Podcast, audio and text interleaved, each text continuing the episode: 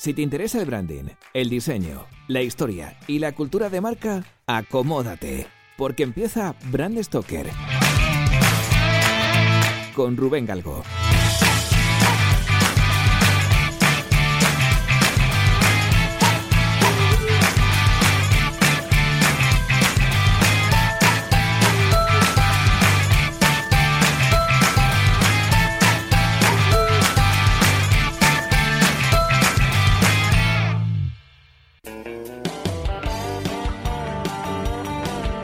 Kentucky Fried Chicken, abreviado KFC, es la segunda cadena de comida rápida del mundo en ventas tras una marca que ya vimos en brandstoker.com, que es McDonald's, obviamente.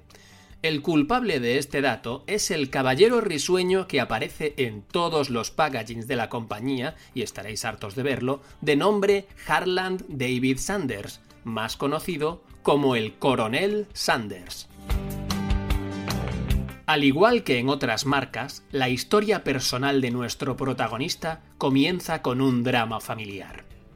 Harlan nació en 1890 en Henryville, Indiana, en el seno de una familia adventista muy humilde y de ascendencia irlandesa.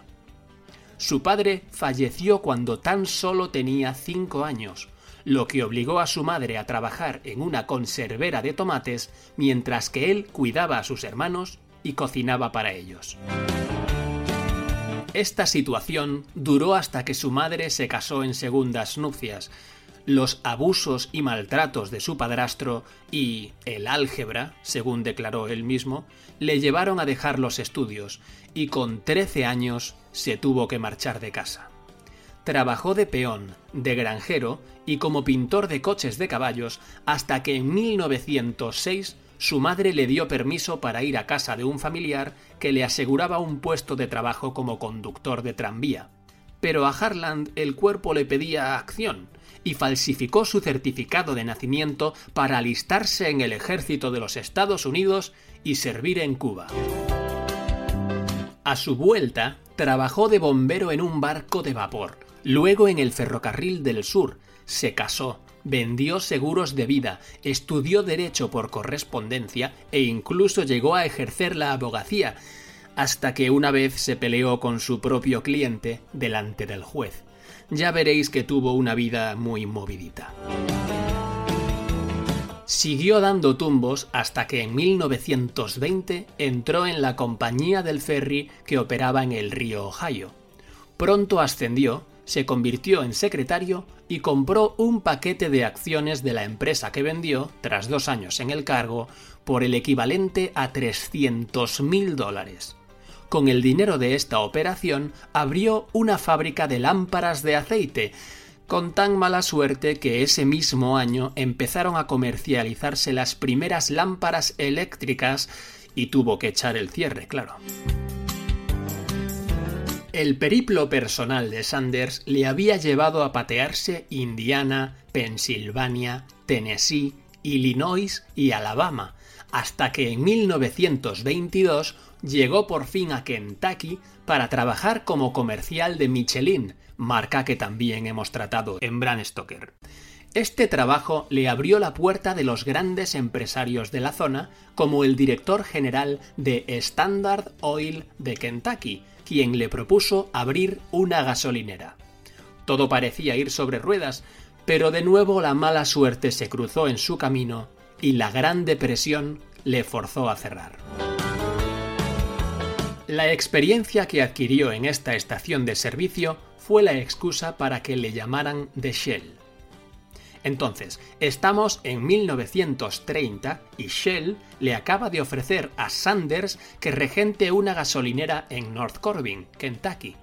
El negocio era irrechazable, no tenía que pagarles alquiler y simplemente les daba un pequeño porcentaje por las ventas, por lo que su respuesta fue un rotundo sí.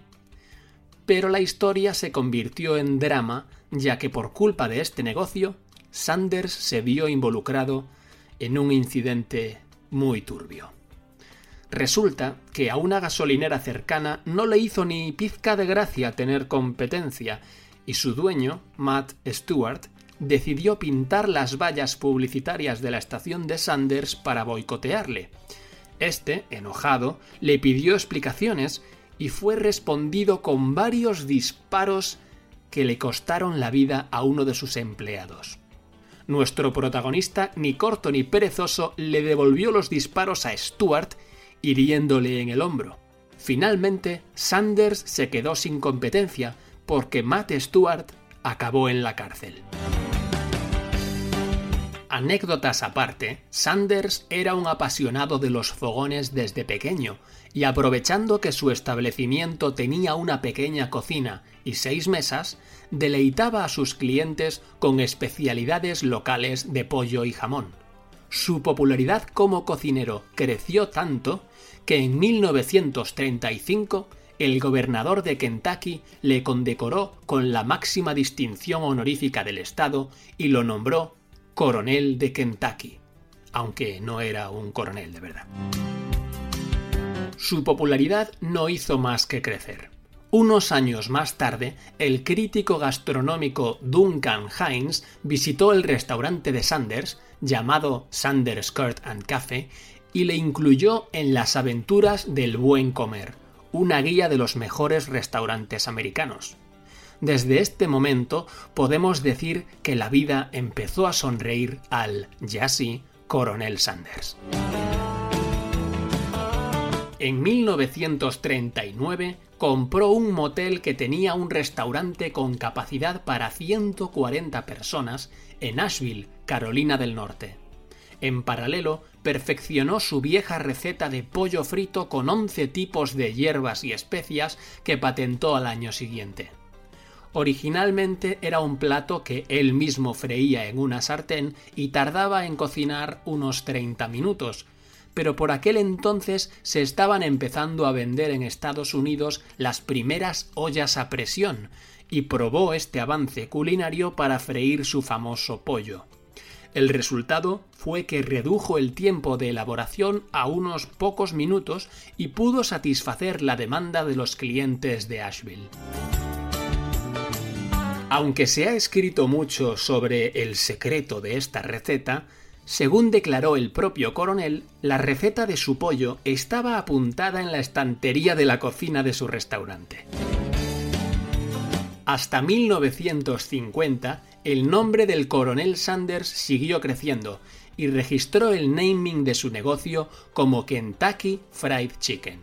Consciente de que él mismo era una marca, algo que recuerda al tan cacareado personal branding, decidió crear su propio personaje y comenzó a aparecer públicamente ataviado con el mítico traje blanco sureño, su corbata negra y una perilla inconfundible. En 1952, Sanders franquicia su receta original Kentucky Fried Chicken por primera vez a Pete Harman, dueño de uno de los restaurantes más famosos de South Salt Lake en Utah. La imagen del coronel representaba muy bien la hospitalidad del sur de los Estados Unidos, y Harman contrató al cartelista Don Anderson para que vinculara la imagen de Sanders al nombre Kentucky Fried Chicken.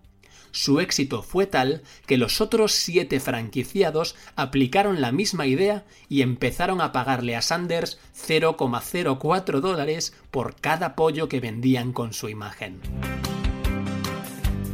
Pero en 1955 llegó el desastre.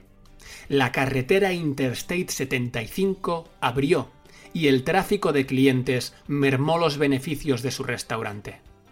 A los 65 años, Sanders se vio obligado a cerrar de nuevo y reinventarse.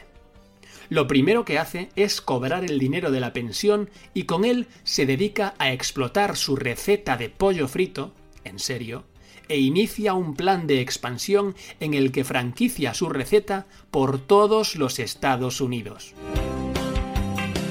Diez años más tarde, todos los estados del país tenían franquicias de Kentucky Fried Chicken con presencia en más de 600 localidades y un crecimiento exponencial abrumador. Pero el viejo coronel tenía ya 74 años y estaba muy cansado. El frenético ritmo de vida que había llevado le estaba pasando factura, por lo que vendió Kentucky Fried Chicken Company a un grupo de inversores por tan solo dos millones de dólares. Entre las condiciones que exigió Sanders había un sueldo vitalicio, seguir siendo la cara de la empresa y ser el encargado del control de calidad tanto de la compañía como de la marca. Los últimos años de la vida de Harlan David Sanders fueron judicialmente muy entretenidos. Tras visitar varios restaurantes y comprobar que el producto no tenía la calidad que él exigía, demandó a la compañía por manchar su nombre e imagen. Cabreado, intentó crear otra franquicia inspirada de nuevo en la hospitalidad sureña, pero la justicia no le dio la razón. Finalmente, el 16 de diciembre de 1980, el coronel Sanders muere a la edad de 90 años. El éxito de esta marca hasta hoy ha sido indiscutible. Ha ido ganando presencia a nivel internacional y la silueta del coronel Sanders es un icono que está a la altura de Ronald McDonald o Juan Valdez. Aunque en los 90 como todas las cadenas de comida rápida, sufrió el descrédito por no servir comidas saludables. En este sentido, en 1991 cambiaron el naming de la compañía por las siglas KFC para evitar la palabra fried, frito, y así alejarse del concepto de grasa y de gordura. Antes de concluir, tenemos que poner en valor a uno de los artífices del branding y la imagen corporativa de KFC. Aunque la compañía ha formado parte de gigantes empresariales como la tabaquera Reynolds o Pepsi, fue Pete Harman quien, como hemos visto, no solo tuvo la necesidad de crear el símbolo y el logotipo, sino que, además, creó el primer claim de la marca, para chuparse los dedos.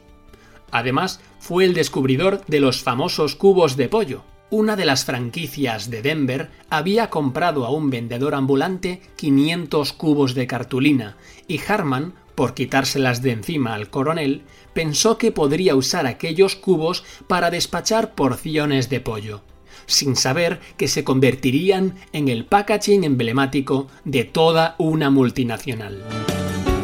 Por último, fijaos si el éxito del coronel Sanders es notorio, que incluso se ha convertido en protagonista de un crossover de DC Comics en el que comparte pollo y viñetas con los mismísimos Flash y Linterna Verde.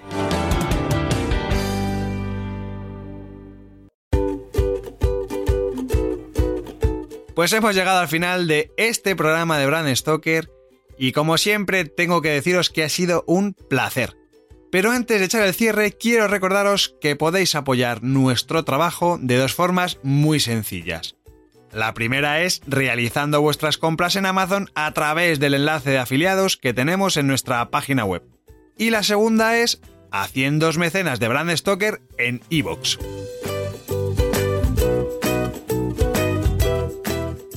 Brand Stoker es una iniciativa de Gallicus Gallicus es el estudio especializado en creación y gestión de marcas que dirige Rubén Galgo.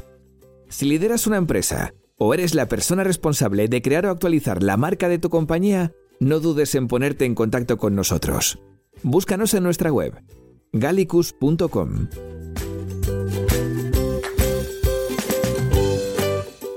Ya sabéis que nos podéis seguir en Twitter, Facebook e Instagram donde nos encontraréis con el usuario Gallicus Branding, o si lo preferís, me podéis seguir a mí a través del usuario Crenecito.